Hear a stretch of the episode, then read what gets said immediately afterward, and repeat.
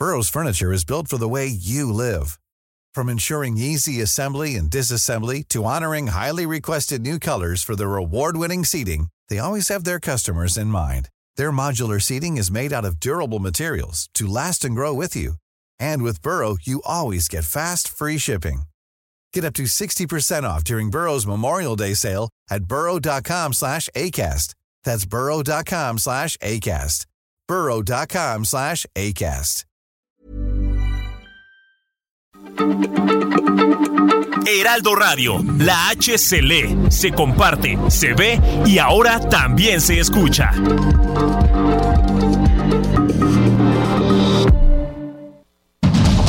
Inicia. Heraldo Noticias de la tarde con Jesús Martín Mendoza. En Heraldo Radio.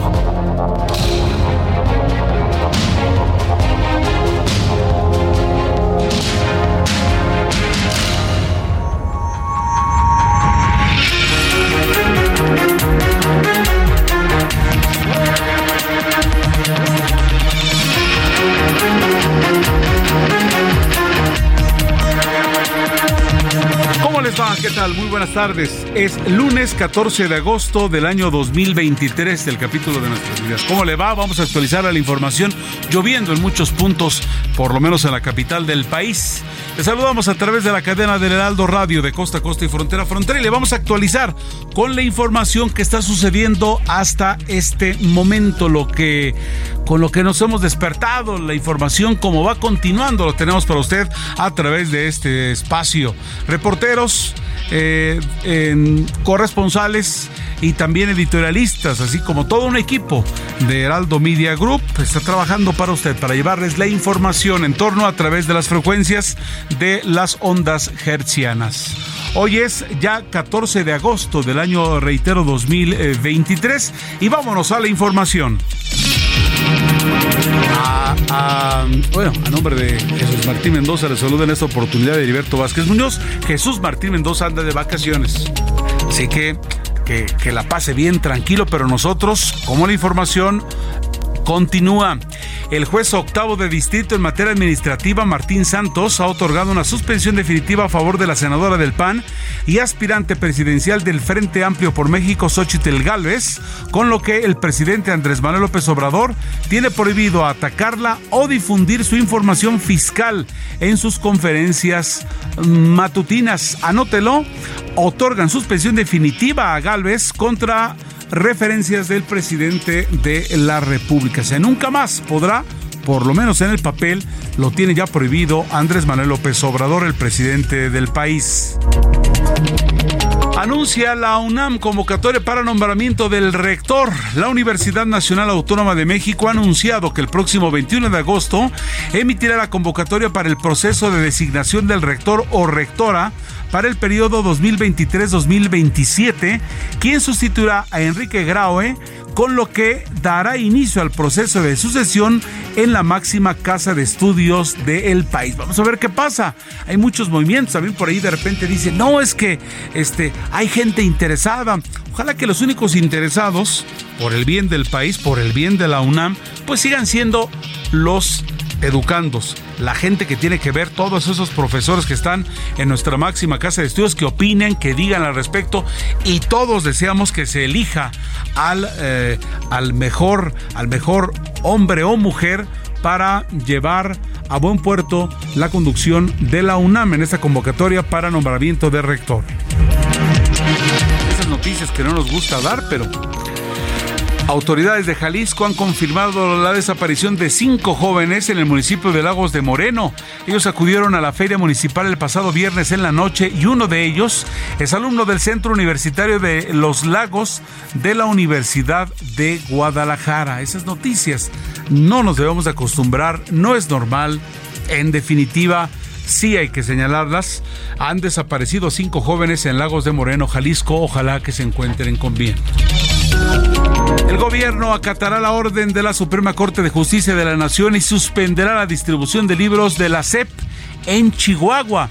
Es que fíjese que este lunes el presidente de la República ha informado que su gobierno acatará la orden de la Suprema Corte de Justicia y suspenderá la distribución de los libros de texto gratuitos de la Secretaría de Educación Pública en Chihuahua, estado gobernado por Maro Campus del PAN. Allí el asunto.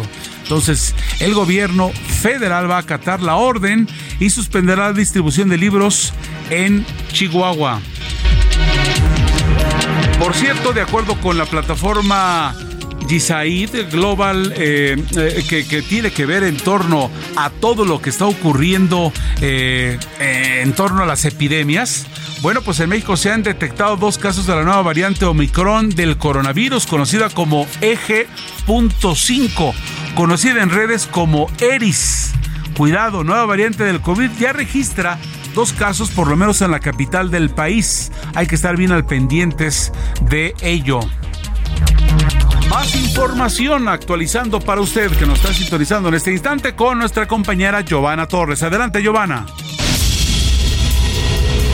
El Instituto Nacional Electoral solicitará a la Cámara de Diputados 37.770 millones de pesos de presupuesto para el 2024, 86.7% más de presupuesto que lo asignado en 2023. Aseguran que se trata de un presupuesto austero y eficiente que no pone en riesgo las elecciones federales del próximo año, en el que se elegirán 20.000 cargos, cargos de representación popular.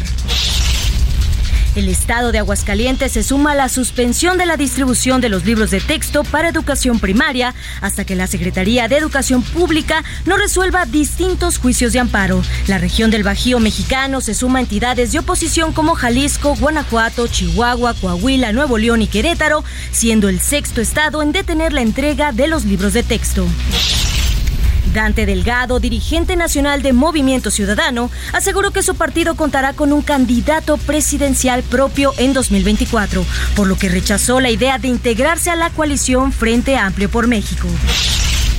Luisa María Alcalde, secretaria de Gobernación, aseguró que ningún poder puede estar por encima del otro y destacó que entre poderes debe haber independencia y respeto. Esto al asistir al informe de labores del presidente de la mesa directiva del Senado, Alejandro Armenta. Pobladores de Mitontic, en Chiapas, secuestraron a los hijos de la presidenta municipal Maruca Méndez. Los inconformes exigen a la funcionaria libere 5 millones de pesos para la ejecución de sus obras. En un video que circula en redes sociales, se muestra a los pobladores capturando al menor de edad. En Poza Rica, Veracruz, autoridades confirmaron el hallazgo de 13 cuerpos cercenados dentro de un congelador en dos, en dos casas de seguridad. Al momento hay seis personas detenidas por su probable participación en estos hechos un nuevo crimen político en Ecuador. En otro día de violencia y atentados en el país andino, Pedro Briones, dirigente de Revolución Ciudadana, el movimiento del expresidente Rafael Correa, fue asesinado a tiros cuando se encontraba en la puerta de su casa en la localidad de San Mateo, en la provincia norteña de Esmeraldas. Gracias.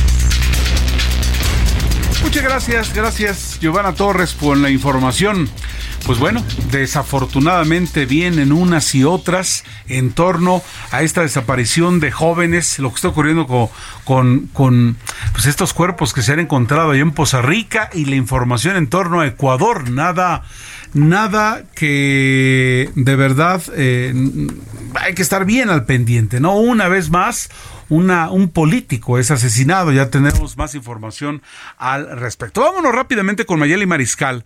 Como le decíamos en el inicio de este servicio informativo, han desaparecido cinco jóvenes en Lagos de Moreno, Jalisco. Ellos habían acudido, acudido a una feria municipal y dos semanas después de, eh, de la desaparición de cuatro mujeres en el municipio de Encarnación de Díaz, también en la entidad eh, jalisciense. Vamos a ver qué está pasando, ¿no? Sigue ocurriendo ello, nos llama mucho la atención y para darnos la información tal cual en el lugar de los hechos está Mayeli Mariscal, corresponsal en Jalisco de Heraldo Media Group. Adelante, Mayeli Mariscal. Hola, ¿qué tal, Heriberto? Muy buenas tardes también a todo el auditorio. Pues, eh, como menciona, cinco jóvenes desaparecieron en el municipio de Lagos de Moreno, acá en Jalisco. Esto ocurrió el pasado viernes por la noche, cuando se encontraban en una feria eh, municipal y, bueno, posteriormente eh, no se supo de ellos. Si te parece, vamos a escuchar parte de lo que mencionó el día de hoy el coordinador de seguridad, Ricardo Sánchez Berúben.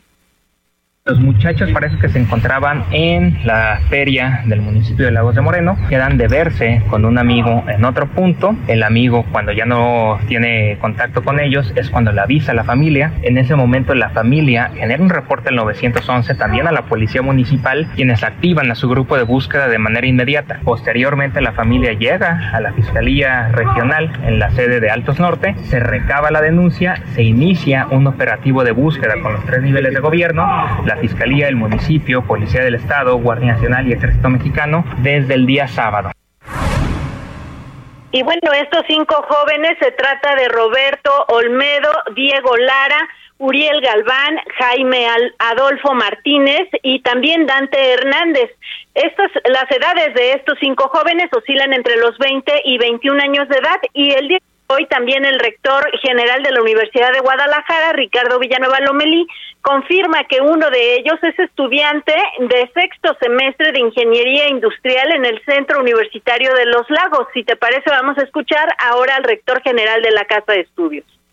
Desde el primer día eh, yo estoy en contacto con, con, la rectora Gloria Angélica del Centro Universitario de los Lagos. Ella a su vez ha estado en comunicación con la familia de, de, Roberto. Eh, y bueno, como lo hemos hecho en, todas las ocasiones que hay un desaparecido eh, y, y, sin duda con, con, el énfasis de una comunidad que tiene a uno de sus miembros sin localización, pues nuevamente exigimos a las autoridades que, que, que, no claudiquen en la búsqueda y en, en la localización con vida de, de, de estos cinco jóvenes. Yo el día de hoy espero tener una reunión con el secretario de gobierno. Uno, uno, de los temas será eh, este caso. Y bueno, Heriberto, este último que menciona el rector eh, Ricardo Villanueva, pues eh, no se pudo reunir con el secretario general de gobierno, Enrique Ibarra, debido a que en sus redes sociales confirmó que dio positivo a COVID, Enrique Ibarra, y pues bueno, por lo pronto los operativos en Lagos de Moreno para eh, localizar estos cinco jóvenes continúan, aunque la familia también, las familias de estos cinco jóvenes desaparecidos, se manifestaron el día de ayer y exigieron a las autoridades eh, que se les busque con vida porque dicen eh, no se han eh, realizado las investigaciones debidas. Esa es la información desde Jalisco. Tres días prácticamente ya, ya están en unos cuantos minutos. Estamos cerca de tres días, no, no han hecho algo que se sepa. Pero aquí lo sobresaliente del asunto es eh, preguntarte, se les atravesó el fin de semana y tal vez pues las autoridades también tienen este que descansar sábado y domingo. ¿Será por eso que los familiares están diciendo nadie nos dice nada? Pues probablemente sí, Heriberto, y también pues llama la atención, esta es la segunda desaparición masiva que ocurre en la zona de Los Altos. El 27 y 28 de julio desaparecieron cuatro, mujeres en el municipio de Encarnación de Díaz y pues bueno, como mencionas, este fin de semana eh, pues eh, las familias exigían alguna respuesta, incluso se manifestaron en el marco de la Copa Jalisco en un encuentro de fútbol en donde el presidente municipal de Lagos de Moreno pues les comentó que se estaban llevando a cabo las investigaciones para dar con la localización de estos jóvenes, pero hasta estos momentos no hay, eh, al menos públicamente, avances en esta investigación. Oye, Miguel, y ya para terminar, ¿y de estas jóvenes, de estas mujeres? Eh, pues tampoco hay avances. De hecho, en el municipio eh, de Zacatecas, en en los límites con Jalisco, se localizó una camioneta en donde se hablaba de primer momento que pudieran ser estas eh, mujeres que desaparecieron en Encarnación de Díaz. Sin embargo, también el coordinador de seguridad, Ricardo Sánchez, confirma que aparentemente no, no se trata de ellas y las investigaciones continúan porque, bueno, hay que recordar que Marisela, una de ellas, eh, de 28 años de edad, eh, fue sustraída del rancho Las Chivas, ubicado precisamente en Encarnación de Díaz.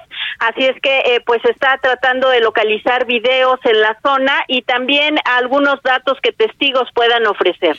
Sí, caray, pero con eso de que no están las investigaciones, y es que ayer, bueno, se la reclamó fuerte al presidente municipal, está en el partido de fútbol, señor, pues venga, inaugure y vamos a chambearle, ¿no? Porque hay cinco muchachos con la angustia y las familias detrás de ellos con angustia de no saber nada y acumulados con los otros eh, nueve, pues ¿qué está pasando en esa zona de Jalisco, caray? Mayeli, eh, estaremos al pendiente de más información contigo, como siempre, precisa, constante y objetiva tu información desde Jalisco. Muy buenas tardes para todos. Seguimos al pendiente. Gracias, Mayeli Mariscal de Heraldo Media Group.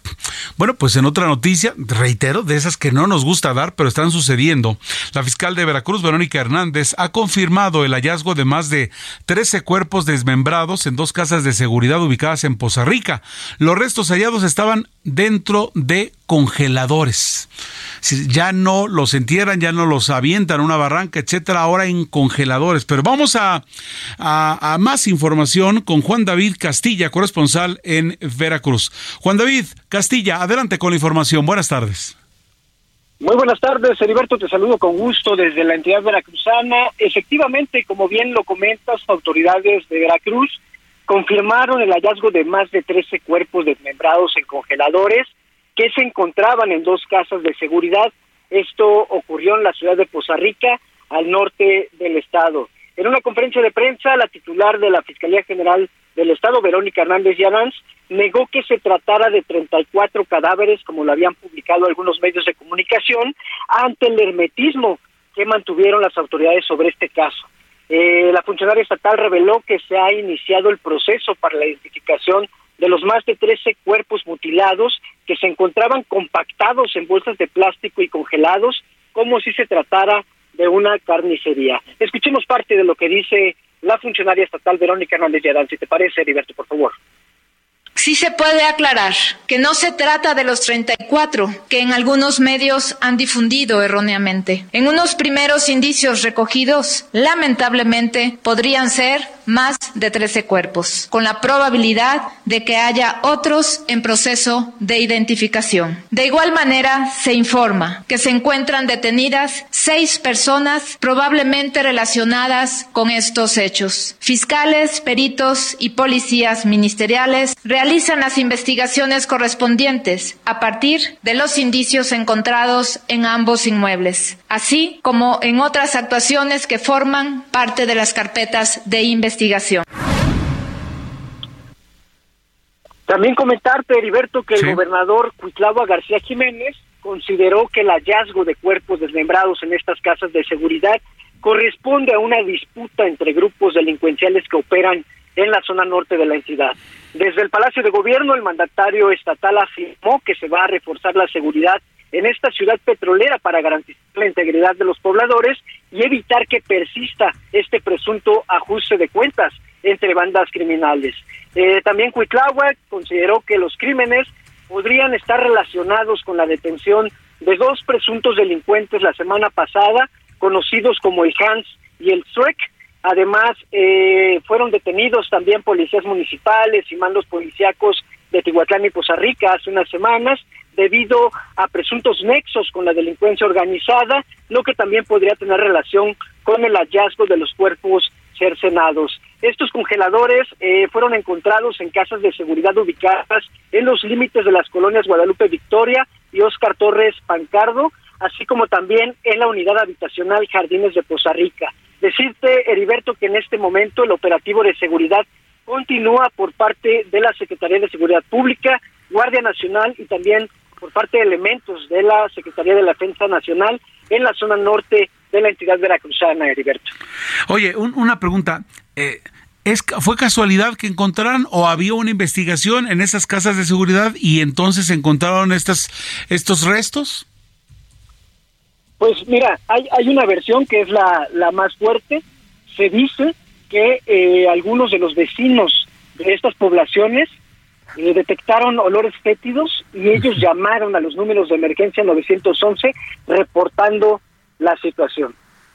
Sin embargo, sí decir que estos restos humanos estaban al interior de bolsas de plástico compactadas y también al interior de estos congeladores o hieleras, lo que pues resulta algo incongruente, ¿no? Lo que dicen los sí, Exactamente. Se cree que alguien dio el pitazo, alguien dio el pitazo. Sí ha habido investigaciones porque pues ha sido notoria la presencia de bandas criminales en la zona norte de la entidad. Recordar que cuando inició este año, pues hubo también masacres en bares, ha habido decenas de desapariciones forzadas en la zona y pues también los colectivos de eh, familiares de desaparecidos han exigido que se realicen las investigaciones correspondientes. Sin embargo, en este caso, eh, eh, respondiendo a tu pregunta, sí fueron los vecinos que supuestamente reportaron la situación de Heriberto. Sí, caray, y, más allá de, del ambiente, de lo que se respirara, bueno, y también nos preguntamos, antes los enterraban, los aventaban, ahora resulta que los congelan. Otro, otra incongruencia. Digo, eh, me estoy refiriendo al patrón habitual de cuando este hay, hay esta, esta clase de, de batallas entre, entre bandas criminales, ¿no? Sí, fue horrible. El hallazgo es cierto. Mira, eh, muy cerca de Poza Rica está el municipio de Tihuatlán. En esa zona han localizado predios donde sí hay fosas clandestinas. Eh, los colectivos han realizado búsquedas incluso en, esas zonas en compañía con las con las autoridades. Sin embargo, sí alarma bastante. No es la primera vez que ocurre un hallazgo así de estos restos humanos en los congeladores. Sin embargo, sí fue el más numeroso en este en este momento por la cantidad de las víctimas. Dicen las autoridades más de 13. Sin embargo, pueden ser más, Heriberto. Así es. Bueno, pues como siempre, gracias por la información con eh, nuestro corresponsal en Veracruz, Juan David Castilla. Juan, un abrazo. Seguimos pendientes. Un abrazo, excelente tarde. Gracias. Son las 6 de la tarde con 20 minutos, tiempo del centro, 6 con 20. Gracias por continuar en este informativo Noticias de la Tarde, el espacio de Jesús Martín Mendoza a través de El Heraldo Radio. El juez octavo de distrito en materia administrativa, Martín Santos, otorgó una suspensión definitiva con la cual se instruye al presidente Andrés Manuel López Obrador de no atacar a la senadora del PAN y aspirante presidencial por el Frente Amplio por México, Xochitl Galvez, así como no difundir su información fiscal en las conferencias matutinas y es que a través del amparo 1179-2023, el juez Santos Pérez ratificó también las medidas cautelares del Tribunal Electoral del Poder Judicial de la Federación, que incluyen eliminar todo el contenido alusivo al Galvez Ruiz y aclaró que no se busca privar a los ciudadanos de información, sino, escuche usted, garantizar la defensa de una persona que tiene derecho a que se resguarde su información privada, además de garantizar su dignidad. Así que con esta nos arrancamos a esta hora de la tarde, cuando un juez ha concedido suspensión definitiva a Xochitl Galvez y ordena al presidente de la República no hacer comentarios en su contra. Y ya que estamos hablando del presidente de la República, esta mañana Andrés Manuel López Obrador pidió que se revisen con mucha seriedad las facultades del Instituto Nacional Electoral y del Tribunal Electoral del Poder Judicial de la Federación. Esto tras afirmar que las medidas que impone son violatorias a los derechos constitucionales. Vamos con Noemí Gutiérrez, reportera de Heraldo Media Group, que tiene la información para ustedes. Adelante, Noemí.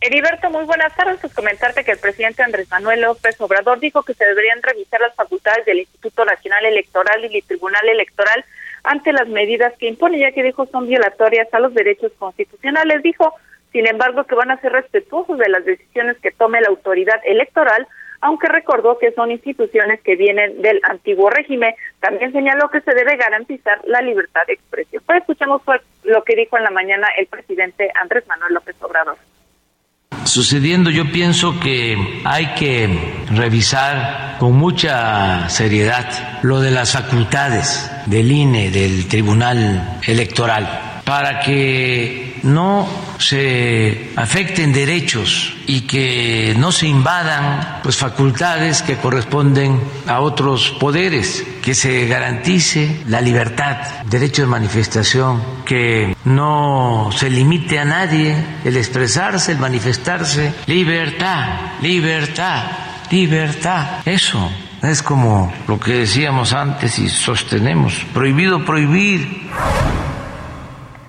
Bueno, Heriberto, comentarte que el titular del Ejecutivo Federal afirmó que se debe seguir con la transformación en el país, pero también dijo garantizando la libertad sin ejercer la censura. Señaló que los próximos avances que debe tener la transformación es limpiar de corrupción al Poder Judicial. Ahí reiteró su propuesta de que jueces, magistrados y ministros pues puedan ser elegidos por el pueblo. Heriberto, la información que te tengo. No, amigo Gutiérrez, como siempre, muy completa y muchas gracias por la información. Gracias.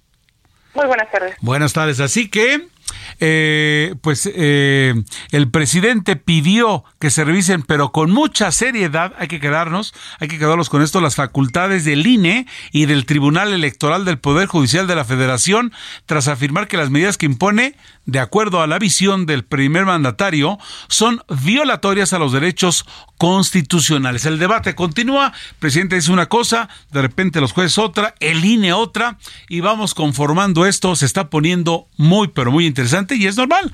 Ya viene la etapa fuerte de las elecciones. Son las 6 de la tarde con 24 minutos. Si nos permiten, vamos a una pausa y estamos de regreso. Tenemos mucha información para ustedes. Hay un tráiler que luego de una balacera está atravesando en la carretera México-Querétaro, la salida de, de la capital del país. Esta y más información en unos minutos más.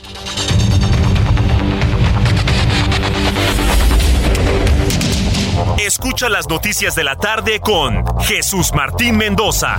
Regresamos. Heraldo Radio, con la H que sí suena y ahora también se escucha. Heraldo Radio, con la H que sí suena y ahora también se escucha. Continúa Heraldo Noticias de la tarde con Jesús Martín Mendoza.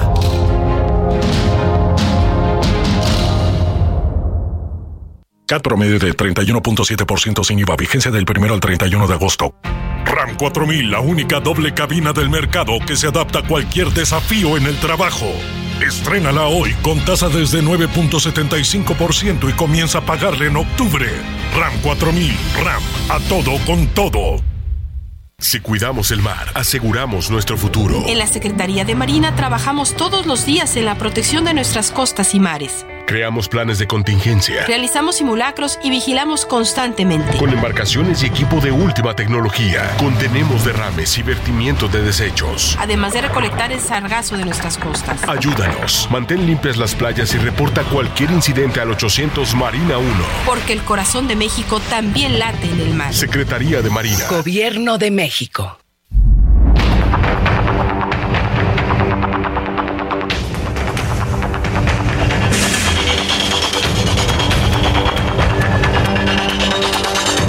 Las 6 de la tarde con 31 minutos, tiempo del centro del país, 31. Y cuando digo tiempo del centro, ¿por qué dicen tiempo del centro? Porque Aldo Radio en Tepic eh, tiene una hora distinta a la del centro del país, por eso. Y de repente también eh, nos escuchan en diversas partes del mundo a través de, nuestra página, y donde pues ya le, hemos mencionado y estamos muy contentos de ello, pues de que, de que eh, nuestro sitio, a través de nuestro sitio digital, está ocupando un lugar muy, pero muy importante. Y cuando me refiero muy importante, pues es que estamos llegando nosotros verdaderamente y, y, nos hemos colocado, y tenemos que decirlo, gracias a usted, gracias a usted, como eh, el grupo de medios digitales número uno en el país, con más de 15 millones de usuarios únicos al mes. Así que por ti, por usted, seguimos dando lo mejor de nosotros. Esto de acuerdo al último reporte de Comscore. Es eh, en nuestro sitio, nuestros medios digitales, Heraldo Media Group en general, el eh, sitio número uno con más de 15 millones de usuarios únicos al mes. Bueno, decíamos a ustedes en el arranque de este servicio informativo de que ya vienen las elecciones, hay un cambio ya en la rectoría de la Universidad Nacional Autónoma de México. Y es que la Junta de Gobierno de la UNAM ha anunciado que el próximo 21 de agosto va a emitir, ya en unos siete días, va a emitir la convocatoria para el nombramiento de la persona que asumirá la rectoría durante el periodo 2023-2027, tras concluir ya, de acuerdo a lo pactado, a lo que estaba previsto, la gestión del doctor Enrique Graue. Fernanda García, reportera de Heraldo Heraldo Media Group amplía la información para ustedes. Heriberto, buenas tardes. Te saludo a ti y a tu auditorio. Te platico que hoy la Junta de Gobierno de la Universidad Nacional Autónoma de México dio a conocer que la convocatoria para el nombramiento de la persona que asumirá la rectoría durante el periodo 2023-2027 será el próximo 21 de agosto. A través de un comunicado señaló que dicha convocatoria establecerá distintas etapas del proceso y las formas en que se recibirán las opiniones de la comunidad. Y en su momento, esta Junta informará de cada una de las etapas y sus resultados. Eh, también expresó que la publicación de la convocatoria dará inicio al proceso institucional de nombramiento. Esta junta tomará en cuenta las diversas expresiones y manifestaciones de la comunidad a partir de dicha fecha. Eh, hay que recalcar que el actual rector de la máxima casa de estudios, Enrique Graue, fue elegido en este puesto en el periodo del 2015 al 2019 y en ese mismo año fue reelegido en el mismo cargo, por lo que duró eh, en su puesto como, eh, como rector durante ocho años. Graue se despidió del Consejo Universitario el pasado viernes 11 de agosto, tres meses antes de concluir su periodo como rector de la Universidad Nacional. En el evento, eh, agradeció el talento y el esfuerzo desarrollados por la comunidad de la UNAM durante estos últimos ocho años, lo que permitió a la institución consolidarse como una de las 100 mejores universidades del mundo y crecer su matrícula estudiantil en más de 34 mil estudiantes. Heriberto, hasta aquí la información. Hasta luego. Gracias, Fernanda García, reportera del Aldo Media Group. Ahí está pues lo que, lo que les adelantábamos en torno a que ya se viene la convocatoria. El próximo 21 de agosto vamos a ver quiénes están anotados por ahí. Gente nerviosa. Dicen que, que podrían otros grupos ajenos a esta máxima casa de estudios intentar colarse a la UNAM. Nosotros deseamos desde aquí que todo siga siendo académico. Las 6 de la tarde con 35 minutos, 6.35. El ministro de la Suprema Corte de Justicia de la Nación, Luis María Aguilar, Respondió a una controversia constitucional presentada por la gobernadora de Chihuahua, la panista Maru Campos, por presuntas violaciones a los procedimientos de la elaboración de contenidos de los libros de texto gratuitos y ha ordenado la suspensión de la distribución de los mismos en el estado, que es el estado, como usted lo sabe, más grande del país. Esas cositas que aprendimos en la primaria, ¿verdad? Por lo que esta mañana el presidente de la República informó que su gobierno acatará la orden del ministro a quien calificó de deshonesto. Es decir, sí acato, pero pues dijo que es deshonesto. Vamos a escuchar lo que dice el presidente de la República. Estamos ante un caso especial de una gobernadora muy reaccionaria, conservadora, irresponsable y politiquera, que presenta una controversia para que no se entreguen los libros a los niños, a los estudiantes en Chihuahua, y un ministro deshonesto ordena que no se distribuyan los libros, buscando dejar sin libros de texto a los niños y a los estudiantes de Chihuahua. ¿Qué vamos a hacer? Pues vamos a respetar esa decisión, aun cuando es facultad del Poder Ejecutivo Federal la elaboración, la distribución de los libros de texto. Pues sí, Así es el gobierno federal y esto continúa y va a continuar. Y muchas opiniones a favor, muchas opiniones en contra. Hay que darse una vueltita por los libros de texto para ver qué tienen, qué errores siempre han tenido, ¿no? O sea, es, una verdad. Y, uno como, bueno, yo, yo, yo los agarraba con mucho, con mucho amor y te decían, no los destruyas porque hay niños en otras partes que los van a necesitar.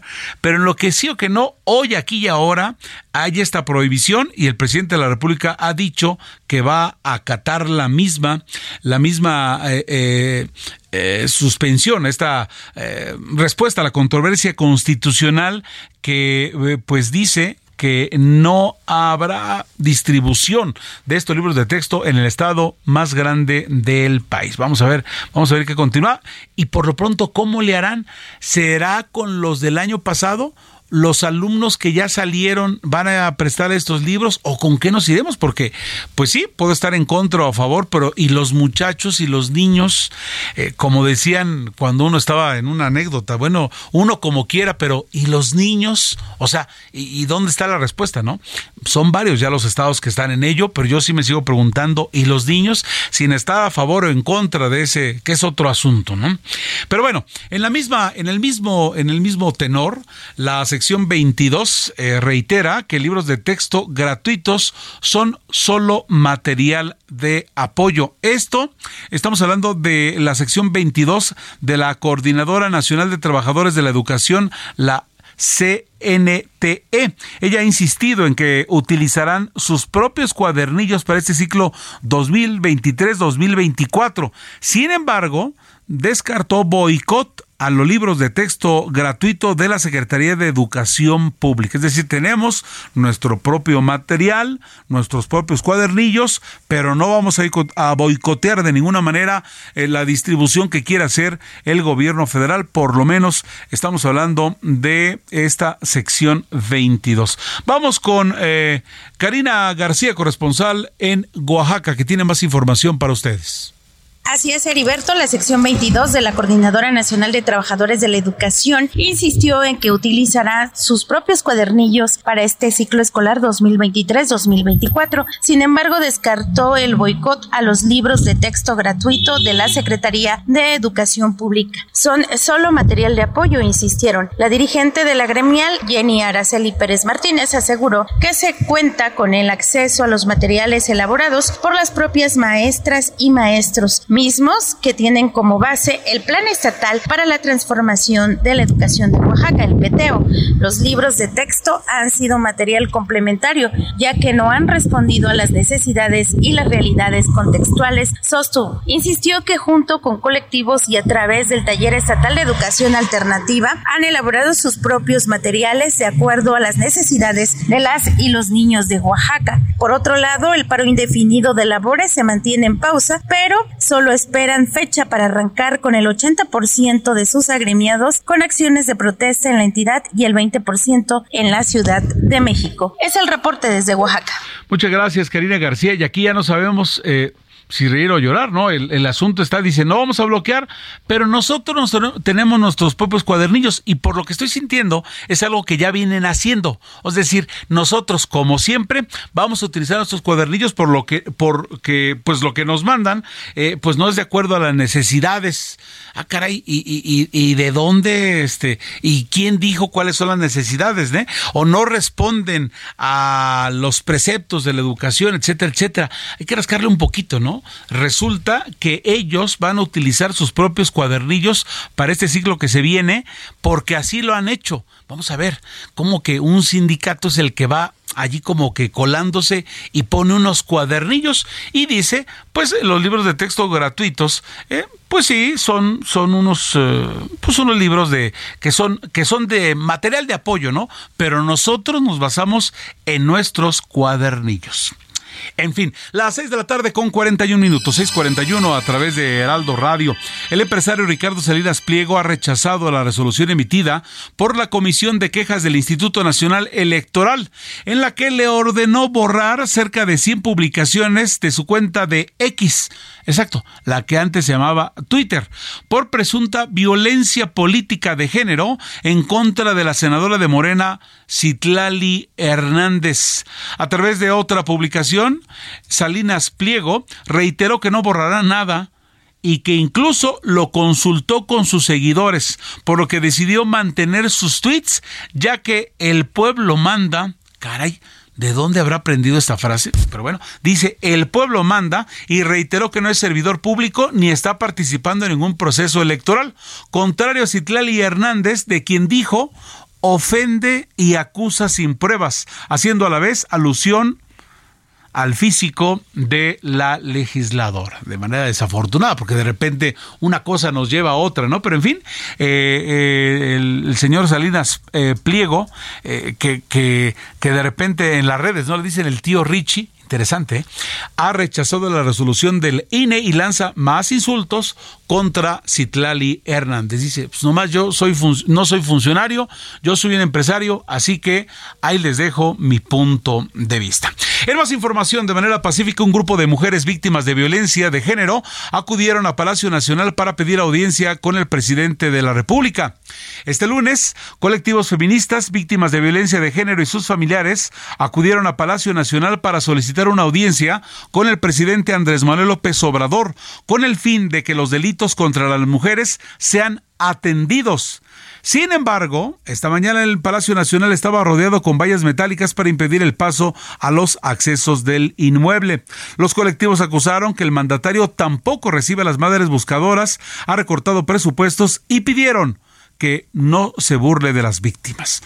Alessandra Rojo de la Vega encabezó la manifestación en la que estuvieron víctimas de violación, violencia vicaria, abuso sexual y feminicidio.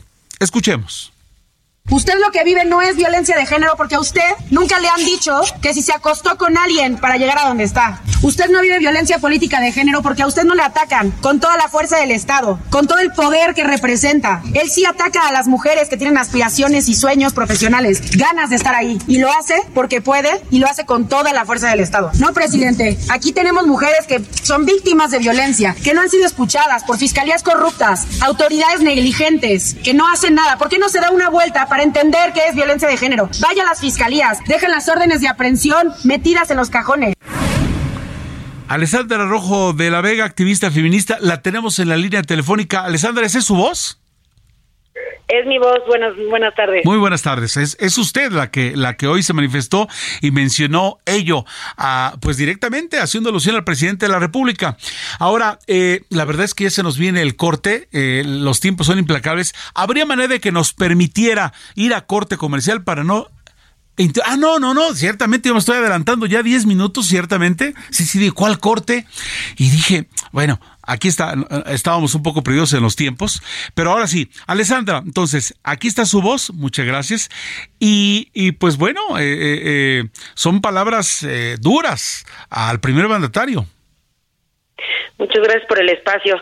Pues más bien dura es la realidad que vivimos las mujeres en un país donde 11 mujeres son asesinadas todos los días por el simple hecho de ser mujeres y, y 11 asesinos también todos los días que quedan en completa impunidad. En los delitos de género hay un hay más de 90% de impunidad y el hombre más poderoso de este país se dice víctima, se se, se pregunta si él vive violencia de género. No, violencia de género es lo que vivimos las mujeres y aunque quieran desprestigiar una lucha que es real, aunque quieran decir que son más los hombres que son violentados todos los días o que o que mueren, tal vez en cifras sí, pero no mueren a manos de alguien en el que confiaban, parejas, exparejas, hermanos, padres, tíos. Fue un pues una indiferencia, un desdén, una burla, como dijimos hoy, las víctimas, las familiares de víctimas, las distintas mujeres de, representando colectivas frente a Palacio Nacional. No fue una burla hacia pues lo que hemos vivido todas. Yo no conozco a una mujer que no haya sido violentada en este país en algún momento de su vida de alguna manera. Sí, sorpresivamente lo que está comentando usted al final es, una realidad, ¿no? O sea, todas, en absoluto todas, de una o de otra manera en el hogar, que lamentable, en la calle, en la escuela, en el trabajo, de una o de otra manera. Y pues bueno, eh, eh, el, asunto está vigente y, y, como dice, y se está refiriendo cuando empezó usted ahorita a, a, platicar con nosotros, Alessandra, que decía nueve en relación a, a los que desafortunadamente se van inclu incluyendo en la lista. ¿no? O sea, nueve, nueve mujeres son violentadas todos los días, ¿no? O sea, son las de hoy y mañana otra vez y pasado mañana y en esto que es una espiral vergonzosa para los hombres. No, no son nueve, son once mujeres. Once, no solo violentadas, once mujeres son asesinadas en este país todos los días. Hoy asesinaron once. Hoy desaparecieron siete mujeres que nadie las está buscando. Están buenos para poner vallas, para mandar policía, para mandar granaderos que se supone que desaparecieron, pero ahí están reprimiendo las marchas, aventando gas lacrimógeno en esta ciudad que dicen de derechos y libertades por este gobierno que se dice feminista y ni siquiera el principal personaje de la cuarta transformación, como se dicen, sabe qué es violencia de género.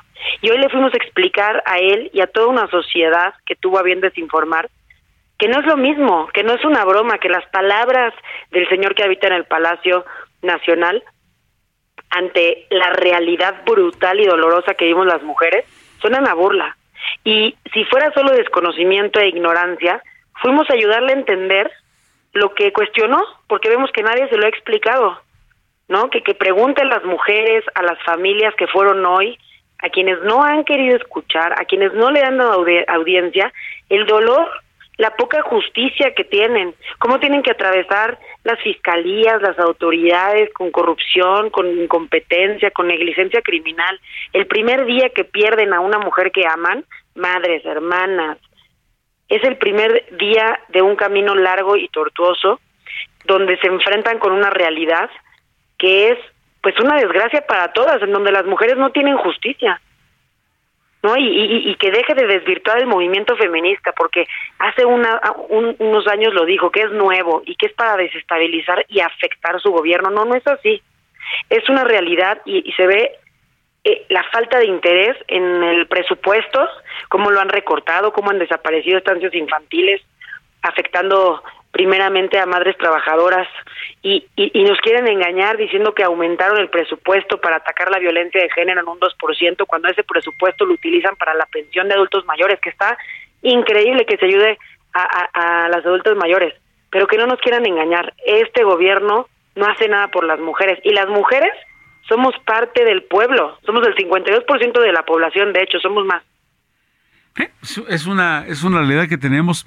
Está desbordado esto, o sea, son cifras que ya veníamos o ahora es más fácil que se sepa por el asunto de las redes. O sea, ahora es, ahora, ahora ya se sabe, ahora hay evidencia de ello.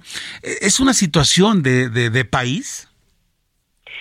Ha ido aumentando, ¿no? el gobierno de Andrés Manuel ha roto récords en feminicidios, en violencia, eh, digo, tampoco es como que en otros gobiernos se ha puesto la atención como debería de ponerse. Sí, sí, porque en este, es México, en México es un país machista, definitivamente, ¿no? Sí, claro, es un país machista, es un país feminicida y, y, a las mujeres que nos dedicamos a esto, que dedicamos nuestra vida y nuestros días a generar conciencia. Son señaladas. Es muchísimo trabajo.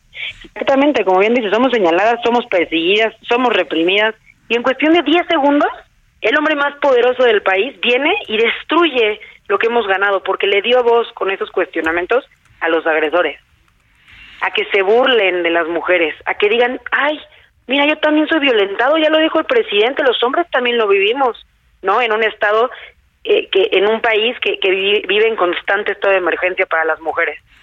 Digo, digo, seguramente habrá hombres violentados, pero es, es lo mínimo, ¿no? Que, que, nos llega o que conocemos, ¿no? O sea, el... No, y, pueden ser violentados, pero los hombres no no mueren a manos de alguien en el que confiaban, de parejas, de exparejas. no, no los violan y exponen sus cuerpos y los dejan tirados en la calle como si fueran basura. Exacto. O que llegan un MP y no les hacen caso, etcétera. No, y, y, revictimizan, las mujeres alzan la voz y son revictimizadas por parte de la sociedad civil, después por las autoridades, luego por por las mismas los mismos gobiernos, los jueces dejan en libertad a los agresores cuando llegan, cuando llegan a la denuncia o, llegan los e, esas preguntas lamentables, ¿no? Que llegan los, los familiares, oiga, está desaparecida esta chica, si eso, oiga, y si se fue con sus amigos, no se habrá escapado con el novio, o sea, en el minuto uno empieza la agresión contra una, contra los familiares mismos. Sí, por supuesto, las agresiones por parte de las autoridades, de la sociedad civil, que dice, ¿por qué salió de noche? ¿Por qué iba así vestida? Pues ella se lo ganó, pues ella lo provocó y es brutal para que encima de todo, con cero conciencia y cero conocimiento desde el poder, se venga a minimizar y a invisibilizar una situación de gravedad que vivimos las mujeres, que es la violencia de género. No, este hombre más poderoso del país no ha vivido violencia política porque a él no le han dicho que llegó a ese puesto por acostarse con una mujer o que es manipulado por un grupo de mujeres que, que son dueñas de él, como él lo hace. Él ataca a las mujeres que tienen sueños y aspiraciones políticas, él con toda la fuerza del Estado, ¿no? Y, y, y él sí violenta, él sí violenta políticamente, él no es una víctima. Realmente lamentable la situación. Ahora, ¿qué, qué es lo que ustedes van, van, a seguir presentándose? ¿Tienen, están pidiendo una cita por escrito? ¿Qué sigue para ustedes? Que reciba a los familiares de las víctimas, que se dé cuenta cómo en este país reina la corrupción y la impunidad, cómo no buscan a los agresores, cómo no buscan a las siete mujeres que desaparecen todos los días y que la mayoría de ellas tiene un final trágico. Queremos una política pública integral para lograr avanzar en la igualdad entre hombres y mujeres. Queremos que quien se dice el gobierno más feminista, que se refleje en el presupuesto, porque este no miente, aquí no nos pueden engañar que haga posible la disminución de la violencia de género con interés, que no premie a los violadores con más poder, que no protejan a los abusadores desde, desde la máxima, desde el poder, ¿no? En completa impunidad, que realmente se refleje el amor hacia las mujeres. Queremos vivir con igualdad, queremos vivir en paz, queremos vivir tranquilas y seguras. No buscamos más, no queremos desestabilizar su gobierno, no estamos en contra, este, estamos en contra de la violencia que vimos todos los días. Y lo que hizo de decir que él es víctima fue una burla para todas las mujeres que vivimos, para todas las mexicanas, porque, como bien lo dije, no hay una sola mujer en este país que no haya vivido en algún momento de su vida violencia. Y quien diga que no, probablemente ha normalizado la misma. O, está amenazada, desafortunadamente. Alessandra Rojo, exacto, Alessandra Rojo de la Vega, activista feminista, ahí estaban los micrófonos para que te expreses y comentes lo que, lo que tu sentir, lo que ocurrió esta mañana. Y ojalá que haya hueco, eh, eh, se les dé más, más foro, ustedes tienen, tengan la libertad de expresarse más y que lo que buscaríamos todos como sociedad, en esta sociedad machista en la que estamos, pues es que estén las mujeres tranquilas y, y estén eh, en un ambiente seguro y puedan caminar y vestirse como se les pega la regalada gana. En fin, eh, Alessandra Rojo, gracias por este tiempo para el Heraldo Radio. Muchas gracias por el espacio. Saludos. Hasta entonces, gracias. Son las 6:54, 6:54, ¿no? Siete desaparecidas, once asesinadas todos los días. Esto debe de parar.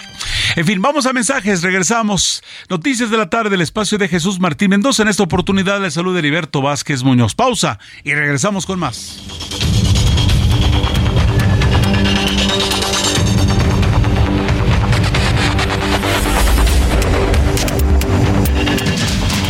Escucha las noticias de la tarde con Jesús Martín Mendoza.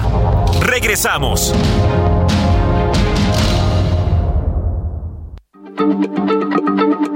Heraldo Radio, la H se lee, se comparte, se ve y ahora también se escucha.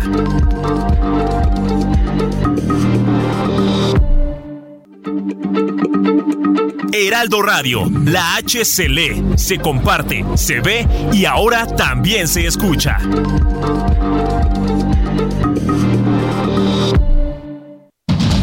Continúa Heraldo Noticias de la tarde con Jesús Martín Mendoza.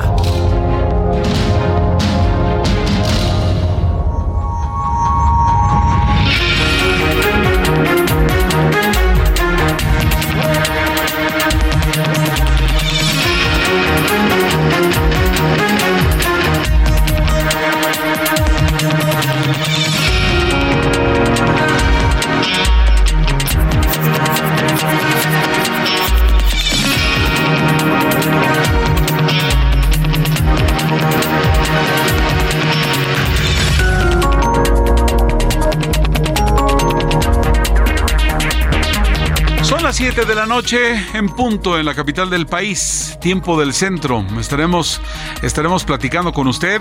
Vamos, no se vaya de este espacio. Vamos a platicar de esta nueva variante del COVID. Y es que ya ha llegado a la Ciudad de México. También eh, estamos haciendo todo lo posible por, por tener una charla con el, senador Krill, que ha dejado la presidencia de la Cámara de Diputados.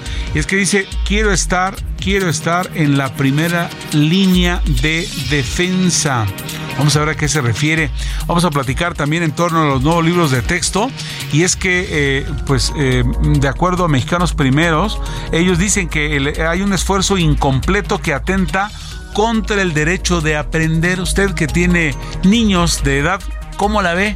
¿Cómo observa? No, y aunque aunque ya no tengamos niños pequeños, pues es una cosa de todos, es la educación, es, son las bases con las que crecimos, ¿no? Estos libros de texto de la primera son de verdad muy, pero muy formativos. También eh, eh, es, importantísimo lo que la Organización Mexicanos eh, primero ha determinado, ¿no? El esfuerzo incompleto es lo que vamos a, a tener más para ello. Vamos a platicarle más adelante también de los planes de infraestructura del bienestar en suelo, suelo rural qué hay de ello.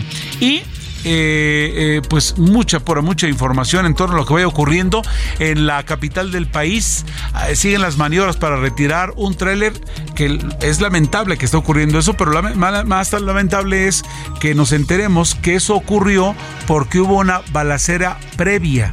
este, este tráiler estaba, estaba deteniendo uno de los dos lados, la México Querétaro, que es una de las salidas más importantes de la capital del país, y desafortunadamente, desafortunadamente, pues por una balacera. Ya están, ya se están moviendo en, un sentido los autos, pero usted lo sabe. El tráiler choca, por, desgracia, era un, era un tráiler que trae doble carga y atraviesa completamente y del otro lado con tal de estarlo viendo pues también eh, va lento, es decir, hay un caos total en la autopista México-Querétaro. Vamos al resumen de noticias hasta el momento. Las 7 de la noche con 3 minutos, 7 con 3.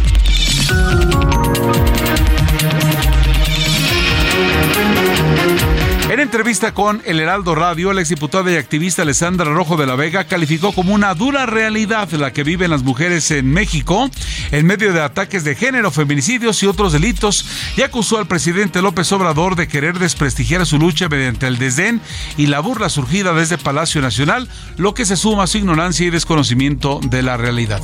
Así lo dijo Alessandra Rojo de la Vega están buenos para poner vallas, para mandar policía, para mandar granaderos que se supone que desaparecieron, pero ahí están reprimiendo las marchas, aventando gas lacrimógeno en esta ciudad que dicen de derechos y libertades por este gobierno que se dice feminista y ni siquiera el principal personaje de la cuarta transformación, como se dicen, sabe qué es violencia de género.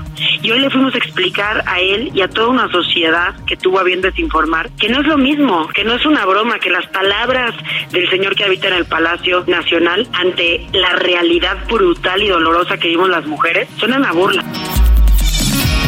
Por otra parte, Manuel Hernández Vadillo, presidente municipal del Tula de Allende Hidalgo, fue detenido este lunes por elementos de la Policía Ministerial por uso ilícito de atribuciones y facultades agravado.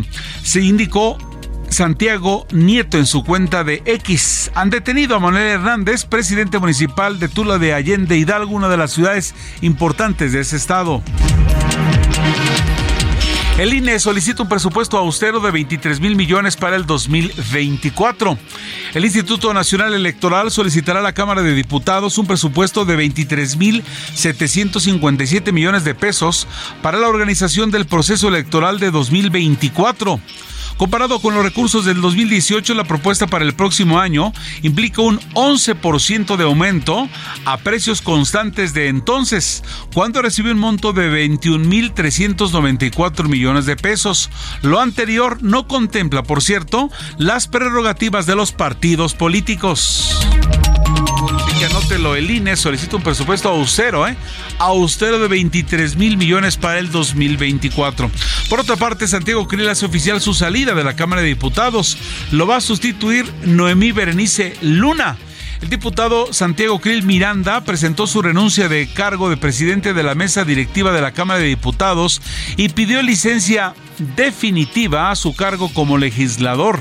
Lo anterior para poder dedicarse de lleno a su aspiración para ser el candidato presidencial del Frente Amplio por México a la presidencia de la República. Vamos a, tratar de contactarlo y tenerlo más adelante para que nos platique más en torno a, esta, a este anuncio que realiza en este momento.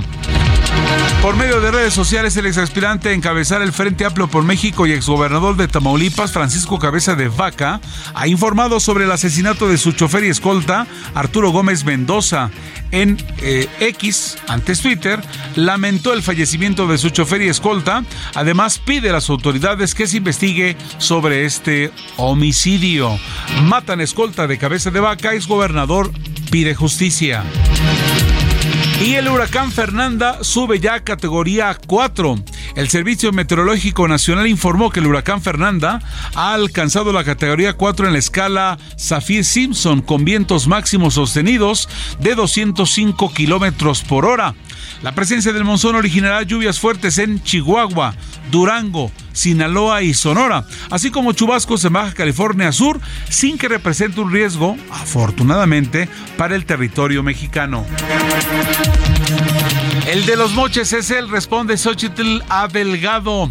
Y es que luego de que el presidente nacional de Morena, Mario Delgado, difundió un video en el que acusó a Xochitl Galvez de corrupción inmobiliaria en la alcaldía Miguel Hidalgo, La senadora del PAN y aspirante presidencial del Frente Amplio por México le respondió diciendo que él es el de los moches, los cuales recibió durante la construcción de la línea 12 del metro que se les cayó.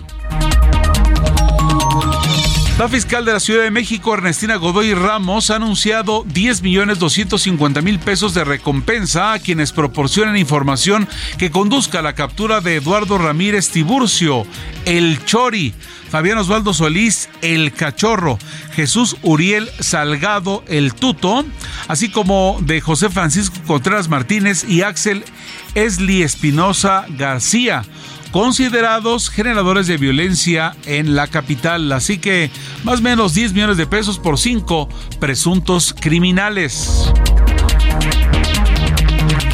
Por cierto, activistas defensores de animales se manifestaron este lunes afuera del domicilio del alcalde de Tangancícuaro en Michoacán, David Melgoza Montañez, donde exigieron a las autoridades estatales una pena de cuatro años de cárcel para el edil, quien mató a dos perritas bajo el argumento de que atacaron a otra mascota suya, lo cual él mismo confesó. Así que piden cárcel para el alcalde que mató a las perritas. ¿Se acuerdan esta información que les dimos en este espacio?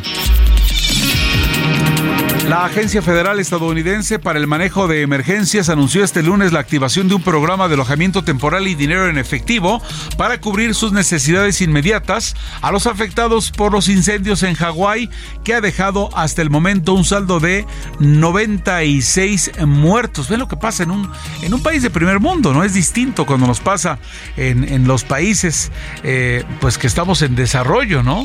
Imagínense ustedes que, que ha anunciado un programa de alojamiento temporal, es decir, nos hacemos cargo de, usted, ya no tiene casa, vamos a hacernos cargo con todo lo que haya que hacer para ello y también dinero en efectivo para cubrir necesidades inmediatas. Ello para pues los afectados en Hawái de este de estos incendios que no dan tregua en el Pacífico. Cerrón, el eh, dirigente y fundador del Partido Marxista Perú Libre, con el que Pedro Castillo llegó a la presidencia, afirmó este lunes que el gobierno de Dina Boluarte es usurpador, pese a que ella formaba parte de la agrupación política cuando ambos fueron elegidos en el 2021. Así que, antiguo eh, partido de Boluarte califica de usurpador su gobierno. Hasta aquí el resumen de noticias. Soy Heriberto Vázquez y les saludo a nombre del titular de este espacio, Jesús Martín Mendoza. las 7 de la noche con 10 minutos, 7 de las 10 continúa la información en este espacio. Vamos con Isidro Corro, que se encuentra en un punto del Valle de México con información valiosa para ustedes. Adelante Isidro. ¿Qué tal, Heriberto? ¿Cómo estás? Muy buenas tardes. Vamos a tomarle el pulso a la Ciudad de México y si te ofrezco un panorama en materia de vialidad. Está ubicado en el centro, ya no tarda en llover, el cielo tenemos bastante nublado.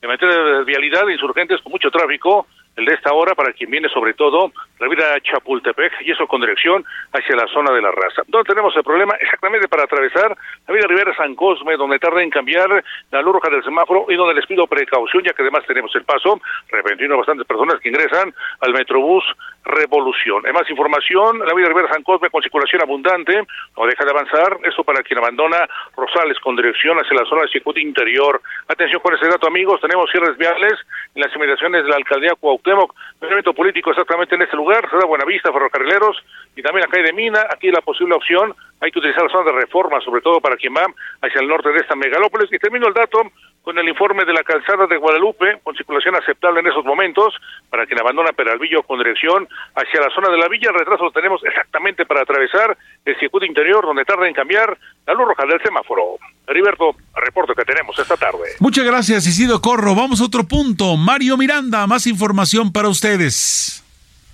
Adelante, Mario. Heriberto, ¿qué tal? Muy buenas noches. Tenemos información vial de la zona sur informales a los amigos automovilistas que en estos momentos encontraremos vialidad aceptable en el anillo periférico, esto de la glorieta de San Jerónimo a Barranca del Muerto. En el puerto del periférico encontraremos carga vehicular para los automovilistas que se dirigen hacia la zona sur, hacia la zona de Luis Cabrera, hacia la Picacho a Cusco, encontrarán carga vehicular. El eje 10 sur con carga vehicular de revolución al anillo periférico.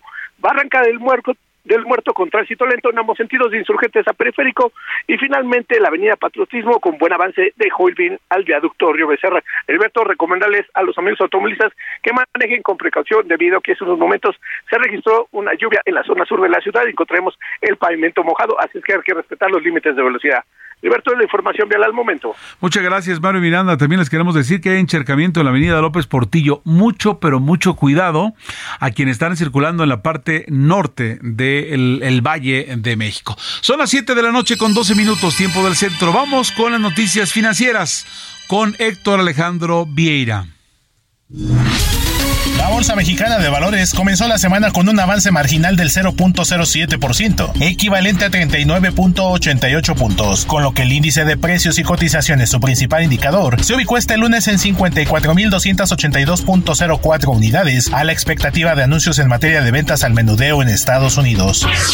En la Unión Americana, Wall Street cerró con ganancias generalizadas, ya que el Dow Jones avanzó 0.08% para llegar a 35.308.26 unidades. Por su parte, el Standard Poor's sumó 0.58%, ubicándose en 4.489.81 unidades, y el Nasdaq ganó 1.05% para cerrar en 13.788.33 unidades. En el mercado cambiario, el peso mexicano se depreció 0.23% frente al dólar estadounidense y cerró en 16 pesos con 55 centavos a la compra y 17 pesos con 5 centavos a la venta en ventanilla. El euro cerró en 18 pesos con 5 centavos a la compra y 18 pesos con 65 centavos a la venta. El Bitcoin tuvo un alza en su valor del 0.89% para ubicarse en 29.430 dólares por unidad, equivalente a 501.992 pesos mexicanos con 63 centavos.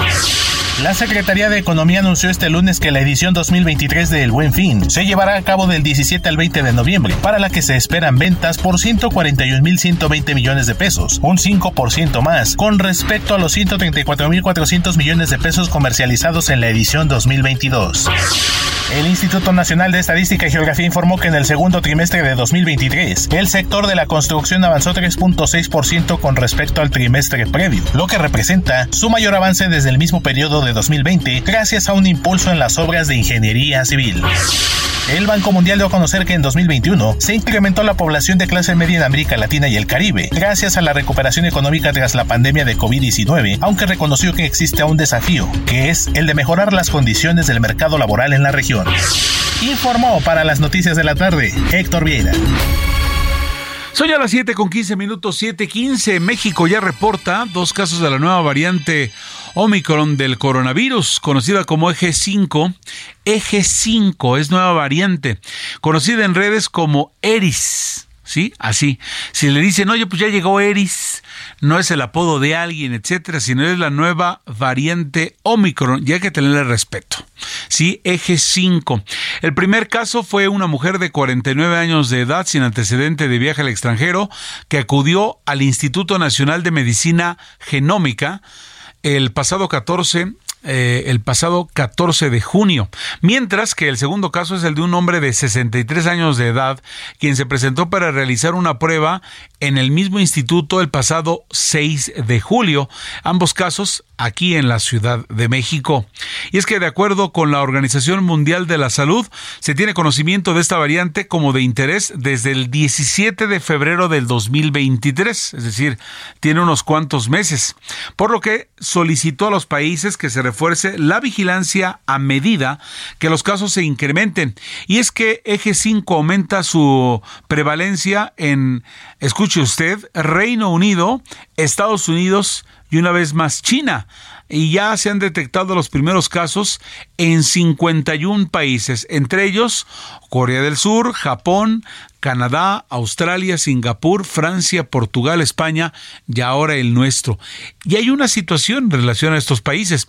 Le estoy dando una lista y cuando le hablo de esta lista usted puede pensar eh, que nos acaba de preguntar o acabamos de, estamos hablando, oye, ¿cuáles son los países de más desarrollo, no? Porque si ponemos en la lista lo mismo, yo le digo, los países de mayor desarrollo son eh, Reino Unido, Estados Unidos, China, Corea del Sur, Japón, Canadá, Australia, Singapur, Francia, Portugal, España, pues es eh, eh, tiene, tiene sentido, ¿no? El punto está, y le quiero hacer esta reflexión de que evidentemente hay países muy pobres donde, como cuando pasó con el COVID en la etapa temprana, pues ni siquiera igual saben que ya les llegó esta variante y ya la tienen. Estamos hablando solo de los países que están haciendo pruebas o que saben cómo detectarlo, ¿no? Países, países de amplio desarrollo. Así que estamos al pendientes de Eris o de la variante Omicron Eje 5, de los cuales ya en la Ciudad de México por lo pronto hay dos registros. Son las 7 de la noche con 17 minutos. Gracias por continuar con nosotros e informarse a través de las frecuencias de El Heraldo Radio. Recuerde, en punto de las 8 de la noche estará mi compañero Alejandro Cacho eh, llevándole a usted más análisis e información. No se vaya de este espacio. Bueno, a 15 días de concluir su gestión, el panista Santiago Krill Miranda presentó este lunes su renuncia al cargo de presidente de la mesa directiva de eh, la mesa directiva de la Cámara de Diputados. él también ha solicitado ya licencia para dejar el curul de manera definitiva, a fin de dedicar tiempo completo en la contienda por la candidatura presidencial del Frente Amplio por México. Su lugar en la presidencia de la mesa será ocupado por su compañera de bancada Noemí Berenice Luna Ayala, quien estará en el cargo a partir de eh, pues mañana martes y hasta el 31 de agosto. La licencia de Krill tendrá efecto legal eh, pues este martes, una vez que la Comisión Permanente del Congreso de la Unión apruebe su solicitud. Esta es la voz de el diputado Santiago Krill. Estoy muy contento de poder cerrar este ciclo eh, y lo he cerrado cuando he considerado que las condiciones ya no me permiten dedicarle el tiempo que requiere la Cámara de Diputados. Estoy entrando a una fase eh, del proceso interno del Frente Amplio por México que va a requerir de todo mi tiempo. Es un proceso breve, de aquí al 3 de septiembre, en donde son todos los días eh, de trabajo, de arduo trabajo. Cinco debates tengo por delante. El próximo será el, el, jueves en la ciudad de Durango y así seguiré hasta el día 3 de septiembre. Ahí está Santiago Krill. Uh, igual lo tendremos más adelante para, para aumentar con ustedes la información. Las 7 de la noche con 19 minutos. Tras realizar un análisis de los contenidos de los nuevos libros de texto gratuitos, la organización Mexicanos Primero ha afirmado que su realización fue resultado de un esfuerzo incompleto que atenta contra el derecho de aprender de los estudiantes del país. Y es por ello que tengo en la línea telefónica Fernando Ruiz, director de investigación en Mexicanos Primero. Fernando Ruiz, gracias por tomar la llamada. Buenas tardes.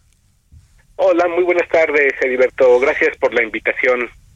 Pues este, eh, ustedes están diciendo que hay un esfuerzo incompleto que atenta contra el derecho de las y los menores a aprender. ¿Nos puede decir eh, de qué se trata esto, Fernando?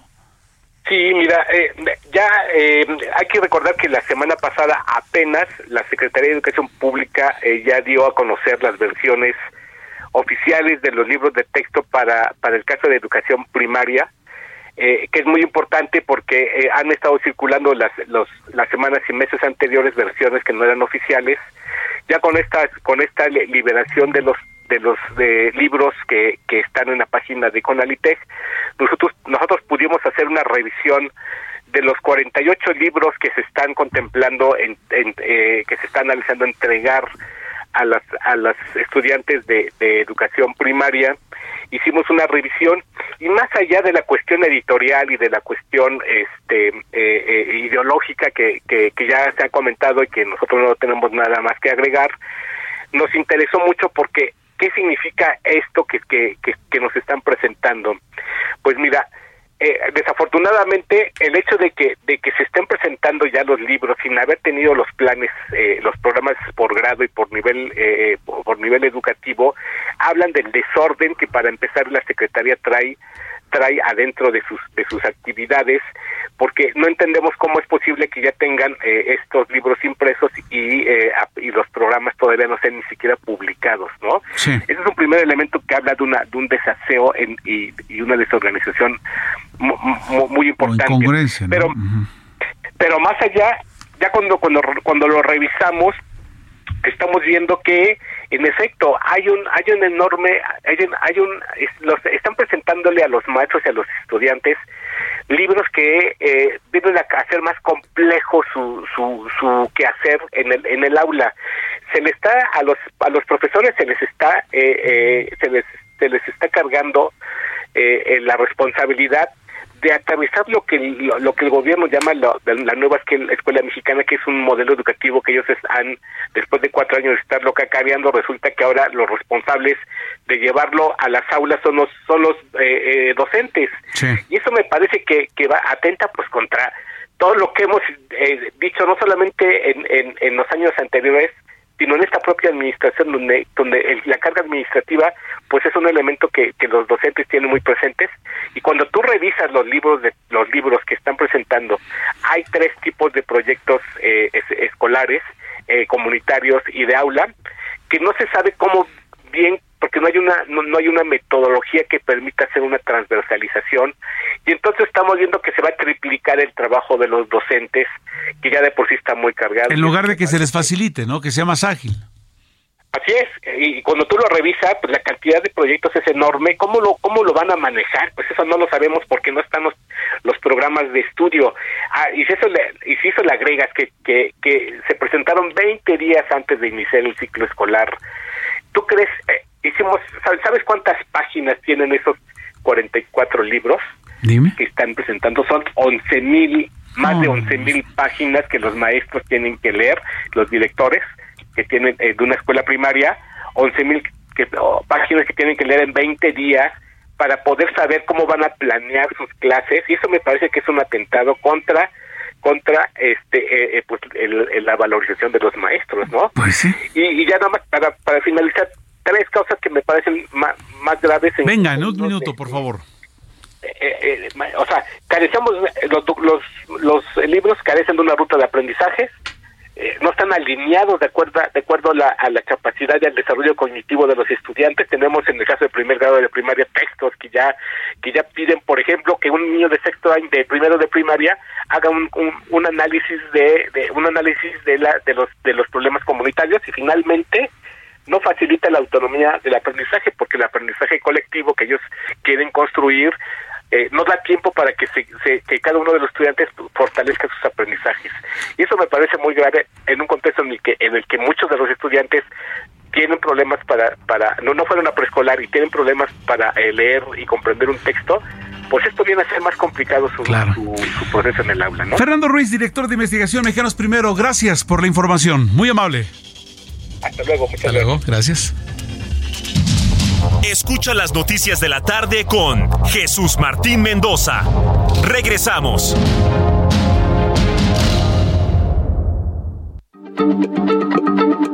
Heraldo Radio, la H se lee, se comparte, se ve y ahora también se escucha.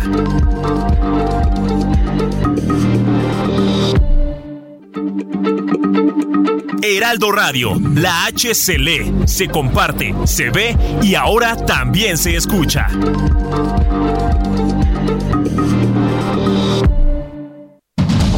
Continúa Heraldo Noticias de la tarde con Jesús Martín Mendoza.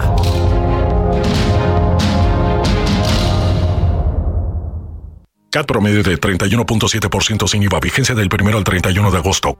RAM 4000, la única doble cabina del mercado que se adapta a cualquier desafío en el trabajo.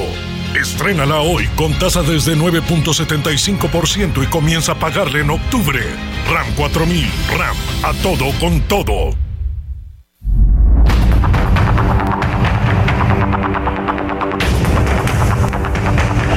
Son las 7 de la noche con 31 minutos, 7 con 31 tiempo de centro. Estamos regresando para darle a usted más información en este espacio de noticias de la tarde. Tengo en la línea a Isidro Corro que tiene más información para ustedes. Isidro, adelante. ¿Qué tal, Edilberto? Te saludo con gusto. Mucha gente del público nos está preguntando qué ocurrió esta tarde sobre la autopista México-Querétaro, a la altura de la quebrada. Un trailer se estampó contra el camellón que divide ambos sentidos y es que ocurrió un intento de asalto, uno de tantos que ocurren aquí en el Estado de México.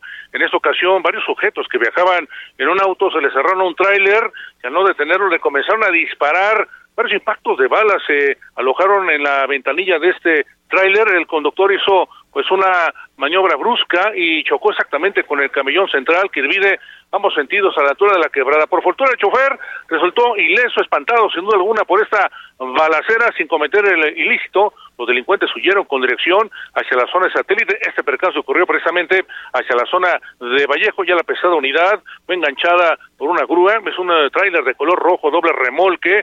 No nos comentan que viene cargado. Lo cierto es que el chofer resultó ileso y también lo provocó muchísimo tráfico sobre la autopista México-Querétaro para quien venía de Cuautitlán Izcalli con dirección hacia la zona de Vallejo. La buena noticia es que ya están moviendo este tráiler, ya comienza a avanzar la vialidad para quien se dirige hacia la Ciudad de México. Heriberto, lo que tenemos esta noche. Muchas gracias, Isidro Corro, por la información. También me está llegando información en torno a que hay una, una unidad de transporte público ha chocado una pecera contra una pipa y esto pero en la autopista México Puebla y este esta esta pecera es de, de Chalco. En fin, vamos a tener más información. Nosotros, en la medida de nuestras posibilidades, estaremos informándoles y actualizando. Para ustedes, tomen mucha precaución.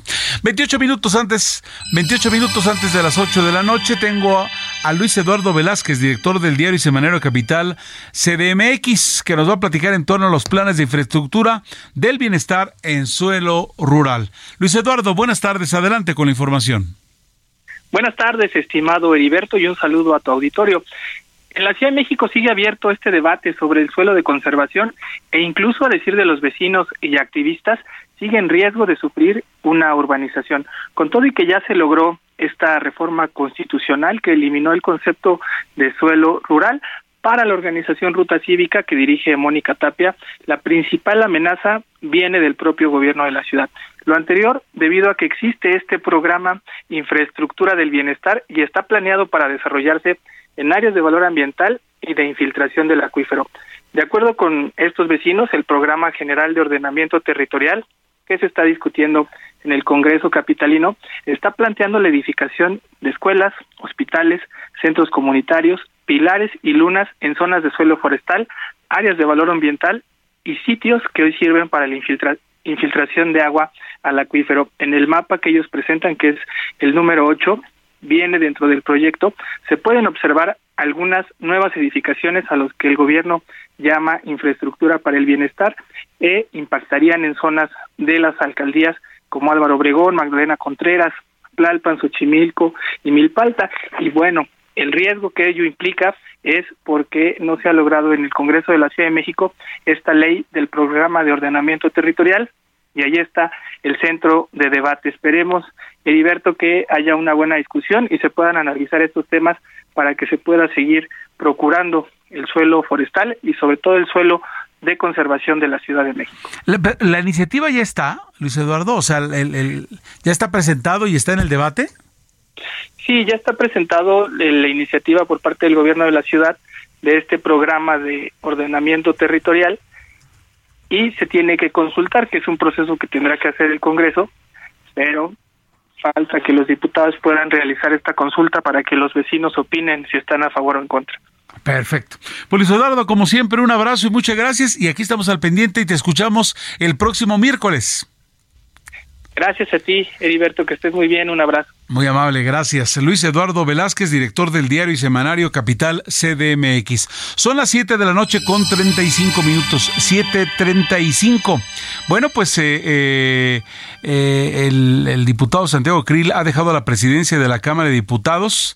Dijo, quiero estar en la primera línea de defensa y ello a 15 días de concluir su gestión. Lo tenemos ya en la línea telefónica.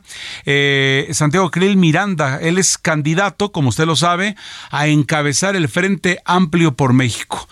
Eh, eh, le digo diputado, ¿cómo le digo este a, usted en esta en esta formalidad de que acaba usted de renunciar, este eh, Santiago Krill Miranda? Buenas tardes y, gracias por tomar la llamada. Este, al contrario, Heriberto, muchas gracias. Bueno, mira, formalmente todavía soy diputado, pero quiero decirte que ya firmé eh, y creo que ya debe de estar ahí en la comisión permanente mi solicitud para pedir licencia. Sí. Eh, y ya renuncié eh, hoy delante de, de la mesa directiva a mi cargo como presidente de la Cámara de Diputados.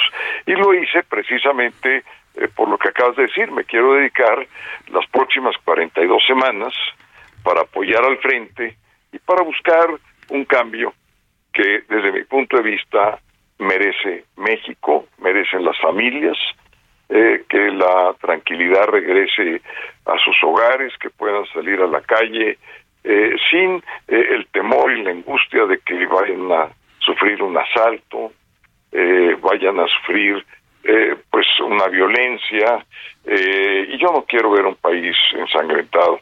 Y quiero por esto dedicarle todo lo que soy, todo lo que tengo, todo mi tiempo a pues este objetivo y no podía yo eh, restarle tiempo a la Cámara de Diputados, no creo que lo deba yo hacer. Y yo dije, bueno, pues éticamente lo que debo es renunciar a la presidencia, renunciar a la diputación eh, y dedicarme eh, en cuerpo y alma a, a este objetivo de, de, cambiar el rumbo que lleva hoy México. Ahora, eh, el, el primer objetivo es eh, que, que, usted eh, va con todo para buscar ser el candidato, ¿no? A encabezar el Frente Amplio por México. Por supuesto. Eh, ya pasé a una etapa ya pues muy definitoria y este próximo miércoles sabremos tres, digamos, sabremos quién quedan de los cuatro. van vamos a quedar tres, espero y hablo en lo personal. Eh, y eh, ya entraremos en la ruta final para llegar al 3 de septiembre a una votación en urna, eh, a, lo que le hemos llamado la primaria, donde la gente va a decidir quién es el que va a coordinar al frente, él o la que va a coordinar el frente, y, y una encuesta, y estos dos mecanismos, tanto la elección primaria como la encuesta, combinados van a sumar a quien deba ser el coordinador o la coordinadora del frente. Oiga, ¿y para cuándo llegue la fecha así que, que diríamos, esta vez, en esta, en esta fecha tenemos ya candidato, eh, candidato fuerte, sentimos, de la oposición? El 3 de septiembre. 3 de septiembre. Oiga, señor. El 3 de septiembre. Yo creo que en la nochecita ya se va a saber perfectamente eh, quién es el coordinador o la coordinadora del frente. Perfecto. Ahora, eh, eh, aquí además nos está comentando Santiago Krill Miranda, con quien estamos charlando en este momento, por si usted le acaba de, de, sintonizar, amigo, en, la cadena del Aldo Radio. está usted hablando no tan solo de perseguir la, la, candidatura, sino más allá, ¿no? Pase lo que pase, lo siento como con un compromiso mm, más allá, ¿no? Con, con México, no tan solo por por, su presidencia, ¿no? Es, es, es correcto. Yo tengo la convicción de que el camino que está llevando el actual gobierno es un camino eh, que va a dar muy malos resultados y no va a dar malos resultados hacia el futuro, los está dando en el presente. ¿En qué los está dando? En primer lugar, un país dividido. Un país dividido, eh, eh, confrontado unos con otros, no hay manera que salga adelante. Ningún país, yo no conozco en la historia del mundo un país dividido eh, que se haya desarrollado bien. Segundo, un país donde donde muchos de sus programas, sus grandes programas, pues han sido destruidos. El, Seguro Popular eh, cambió el INSABI. El INSABI fue un fracaso, ¿eh? hasta los medicamentos eh, hacen falta. Eh, y en enfermedades muy sensibles, por ejemplo, la diabetes, todo lo que tiene que ver con las diálisis, donde hay muchos padecimientos, pues no están encontrando respuesta en los centros de salud o medicamentos. Pero también ahora tenemos un problema muy serio con la parte educativa. Yo como padre de familia, pues lo que quiero es que mis hijos eh, salgan mejor que yo, eh, aprendan aprendan más.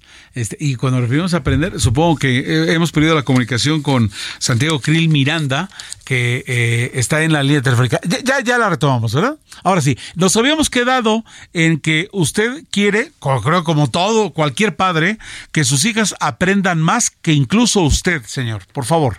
Exacto. exacto. Eh, y no lo van a hacer con malos libros de texto gratuito, no lo van a hacer. Si no aprenden bien matemáticas, si no aprenden bien eh, español, eh, si no aprenden bien geografía, si no aprenden bien eh, las ciencias, no van a poder avanzar. Van a tener problemas entonces en la secundaria o quienes están en la secundaria, en la preparatoria, no se van a poder recibir eventualmente en una universidad. Déjame platicarte eh, esto, Heriberto. Por favor. Yo he sido maestro durante los últimos 30 años, maestro universitario. Soy profesor actualmente en la Facultad de Derecho de la UNAM. Sí.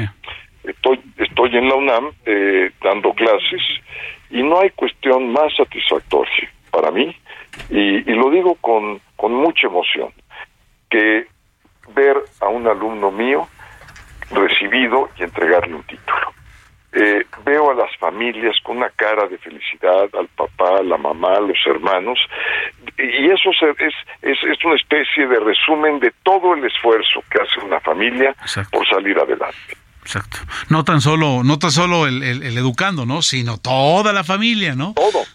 Es haberlo llevado a la escuela, a la primaria, eh, es eh, atender eh, las tareas, es eh, pagar eh, pues todo lo que tiene que ver con el colegio en una escuela pública, pues desde eh, el transporte, por ejemplo, que es bastante caro en el país, eh, eh, estarse preocupando para que estudien sus exámenes, hacer esfuerzos, esfuerzos en la economía familiar.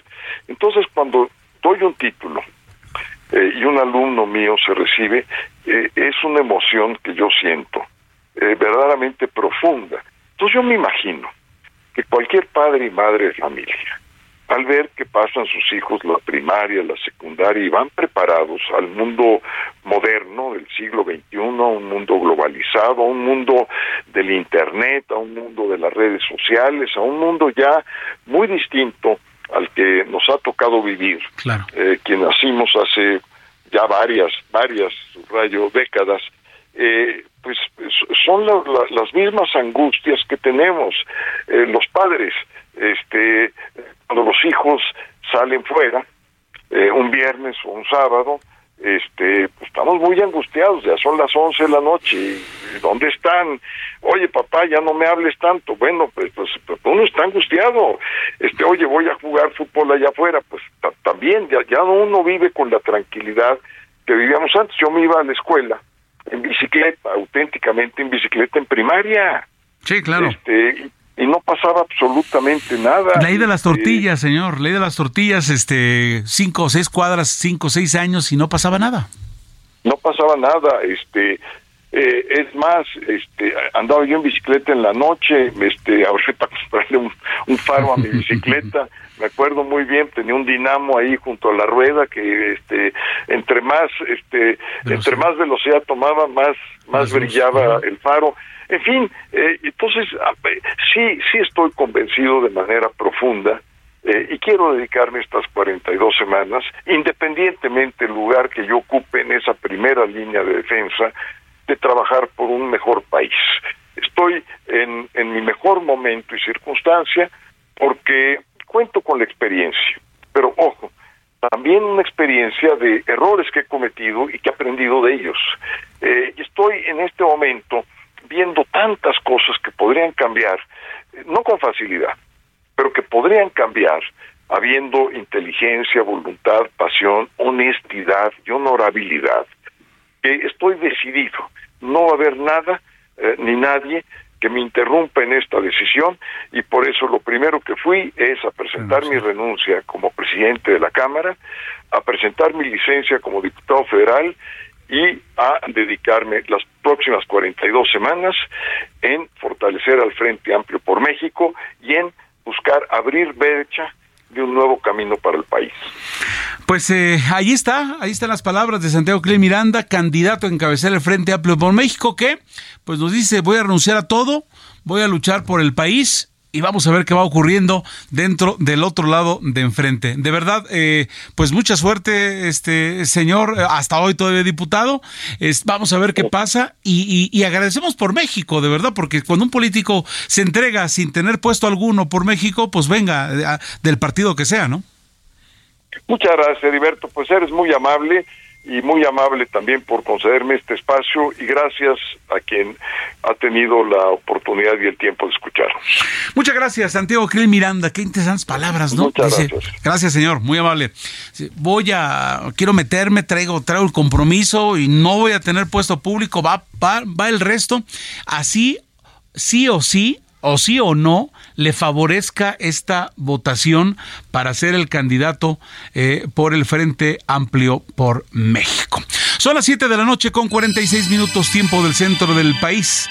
Tras un inesperado triunfo en la ultraderecha eh, de las elecciones primarias allá en la Argentina, este lunes el Banco Central de ese país devaluó un 17% el peso mayorista y fijó el tipo de cambio en 350 unidades por dólar hasta las elecciones generales en octubre próximo.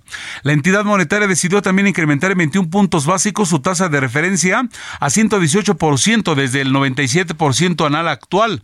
En un comunicado se dijo que se, eh, se tiene conveniente readecuar el Banco Central de la Argentina el nivel de las tasas de interés de los instrumentos de regulación monetaria en, la, en línea con la recalibración del nivel del tipo de cambio oficial. Resumen internacional con Alina Leal Hernández para usted a través del Heraldo Radio. Un equipo de la Policía Federal estadounidense llegó a Ecuador para apoyar en las investigaciones que adelantan las autoridades policiales y fiscalía para determinar las responsabilidades en el asesinato del candidato presidencial Fernando Villavicencio. En Estados Unidos, los fiscales de Georgia, que investigan el presunto intento del expresidente Donald Trump de alterar el resultado de las elecciones de 2020 en ese estado sureño, comenzarán a presentar pruebas a un gran jurado antes de una eventual inculpación. Dos de los testigos, el ex vicegobernador del estado de Georgia y un periodista local, afirmaron el sábado que han recibido una llamada de la oficina de la fiscal del distrito del condado de Fulton, Fanny Willis, para testificar este martes ante un gran jurado. Irak, un país especialmente expuesto a ciertos efectos del cambio climático, sufre por segundo día consecutivo una ola de calor con temperaturas que alcanzaron los 51 grados, una situación extrema para muchos iraquíes que trabajan en el exterior. El termómetro marcó 50 grados en la capital Bagdad ayer, una temperatura que también se superó este lunes. En Rusia, el Ministerio encargado de urgencias informó que al menos 12 personas murieron y decenas resultaron heridas en la localidad de Dengestan por una explosión y un incendio en una gasolinera. El Servicio Geológico de Estados Unidos informó que un sismo sacudió este lunes la frontera entre India y Bangladesh, provocando temblores en algunas regiones de ambos países. De momento, las autoridades de ambos países no han reportado víctimas o daños de alguna de las dos regiones. En Argentina, el economista liberado de ultraderecha Javier Milei dio la sorpresa en las primarias del país al lograr la mayor votación por lo que disputará la presidencia a la exministra de Seguridad Patricia Bullrich y al ministro de Economía Sergio Massa. Pues gracias, Alina Leal Hernández. Son las 7:49. Estamos llegando a la parte final de este servicio informativo. Y tengo ya aquí en el estudio Roberto San Germán, que se hace cargo de los deportes. Mi estimado Roberto, ¿cómo estás? Buenas tardes. ¿Qué tal? Buenas tardes, buenas noches, mi querido Heriberto. Pues ya estamos aquí con los deportes. Vámonos, en por este favor. espacio y vamos a hablar primero de la selección nacional, porque hay muchas confusiones sobre Ricardo Lavolpe. Hoy ya dio una declaración por medio de las redes sociales, principalmente por lo que era Twitter, ahora X o X, no sé cómo se le diga, y este hombre dijo que eran muchas cabezas para dar opiniones y que eso en lugar de ayudar iba a confundir. Y es la verdad, ¿no?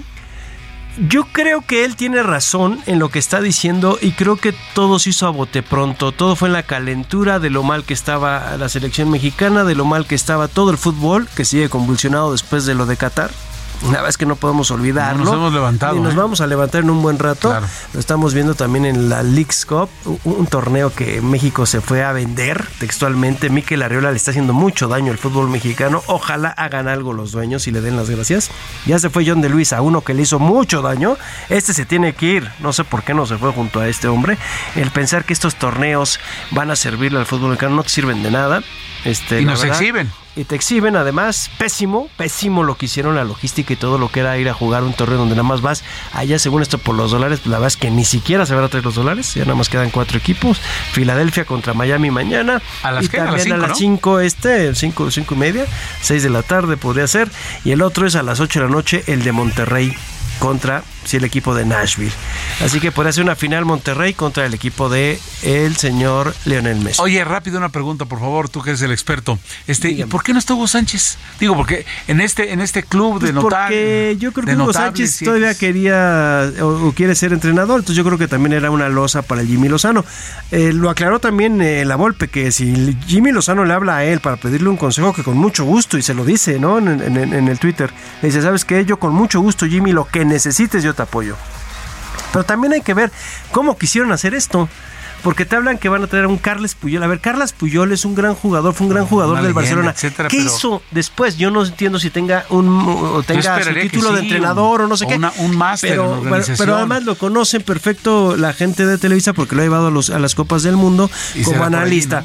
Ha de ser cuate de alguno de ahí, seguramente, por eso lo están invitando. Rafa Márquez me parece interesante. Eh, eh, Fernando Hierro, pues lo que está haciendo en Chivas, pues bueno, también lo que está haciendo en Chivas puede ser interesante. Y, cuando, y Veremos. si se acabara el proyecto de Chivas en una. eh, lo, lo quitan, hijo. Sí, no sé, no sé. Acá, por el otro lado, también estaba Javier Aguirre en el consejo. Se dice que el Tuca va a llegar con el Jimmy Lozano como auxiliar. Entonces, mucha gente para tomar decisiones. Y creo que el, el principal es Jimmy. Y siendo el más joven, pues va a ser un problema para Jimmy. A ver qué pasa con la selección. Pero dejando el tema del fútbol, amigo, vamos ahora al béisbol. Porque la selección mexicana, por primera ocasión, la selección femenil va a llegar a un mundial, al del 2024. Quedó en tercer lugar del grupo A y con eso pasa como comodín. La verdad, felicidades a estas mujeres que jugaron bastante bien. Vimos algunos partidos, grandes jugadas de las nuestras. El primer lugar se lo llevó a Estados Unidos con un récord de 5-0, invictas. Luego Canadá 4-1 y México tuvo 3 ganados, 2 perdidos. Y con eso va a ser parte de este grupo para llegar a ese mundial en el 2024. Oye, y ya tenemos equipo para competir en la parte, digo, o sea, porque ya llevamos varias temporadas y hay partidos buenos y toda la cosa, ¿no? Pero aquí es el femenil, hay que recordarlo. Femenil, son, por eso, son- son- por eso. son chavitas. La verdad es que o sea, sí, es sí hay femenil, equipo. pero no es de las que juegan, de que vemos Cruz Azul contra. No, no, no, es béisbol. Ah, mundial béisbol, de béisbol, no, mundial de béisbol, mundial de béisbol. Aquí es otra, cuestión. Está interesante lo que están haciendo estas niñas. La verdad estuvo muy bueno los juegos. Y es la primera vez que vamos. México sí iba a llegar a, a este mundial femenil. La verdad es que interesante. Quedaron en tercer lugar de seis. O sea, quedaron en tercer lugar de seis con récord ganador, tres ganados, dos perdidos. Eh, sus derrotas, pues obviamente fue contra Estados Unidos, que se, la verdad es que se dieron un tiro. Y la verdad es que lo hicieron muy bien en las mexicanas y ahora van a estar ahí en ese mundial 2024, en el mundial del béisbol. La verdad es que es bueno también para este deporte, Claro. ¿no? No nada más hay que hablar de fútbol, tenemos muchos otros deportes y nos hemos dado cuenta. Entonces creo que el béisbol también, este sexenio era del béisbol. ¿No? Este, y apoyarlos, a ver qué pasa, porque pues ya sabes que los dineros luego se los guardan, no los quieren dar, y todavía sale y dice la dirigente de la CONADE, que ni nombre, ni caso tiene decir su nombre, que después de un tiempo vamos a entender los cambios que hizo en el deporte, que se lo vamos a agradecer en unos años. Híjole, mano, yo, yo, yo, yo- a mí, a mí esos datos de esos atletas que lo padecieron, me acuerdo de uno que, que, que decía yo en Cuba comí pasto, ¿te acuerdas? Hace muchos años. Sí, sí, sí. Y, y después cuando él fue dirigente, otro, ¿no? Por la maldición, cuando uno diría, cuando uno pensaría que lo primero es que deben de ser empáticos. Pues sí, no, no lo hicieron y bueno, pues ya nada más. Y para terminar, tenemos campeón mundial en, en peso El vaquero Navarrete retuvo su título. Qué pelea la del sábado, ¿eh? ¿A Contra Oscar? Valdés. Ah, ¿también mexicano? Sí, claro, fue una gran, gran pelea. La verdad es que valió la pena los 12 rounds allá en Arizona. Roberto San Germán, gracias. A nombre de todo este equipo, que pase usted una tarde excelente. Heriberto Vázquez, a nombre del titular Jesús Martín Mendoza. Hasta entonces.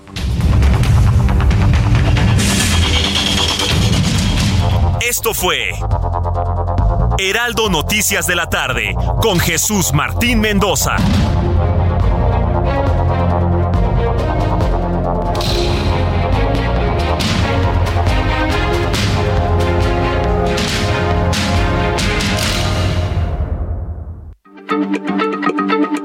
Heraldo Radio, la H se lee, se comparte, se ve y ahora también se escucha.